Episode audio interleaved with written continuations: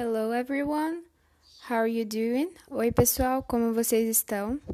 Uh, this this audio is about the last class we had.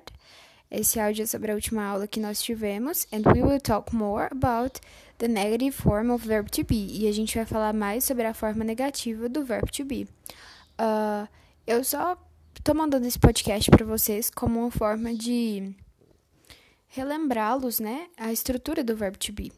Porque a gente primeiro coloca sujeito, depois o verbo to be propriamente, depois o not e o substantivo que pode ser qualquer nome, né? Exemplo: I am not happy. Então eu tô dizendo para vocês que eu não sou feliz. Se eu quisesse fazer com o she, por exemplo, she is not happy.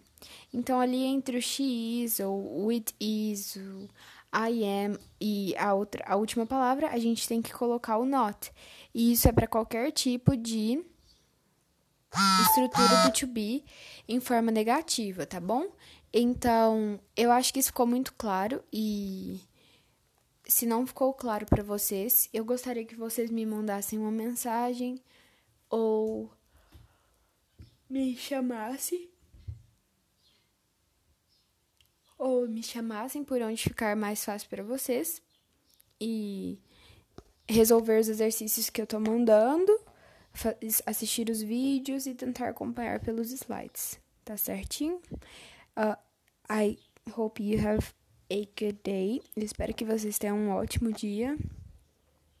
And kisses. Bye bye, everyone. See you in the next class. Kisses.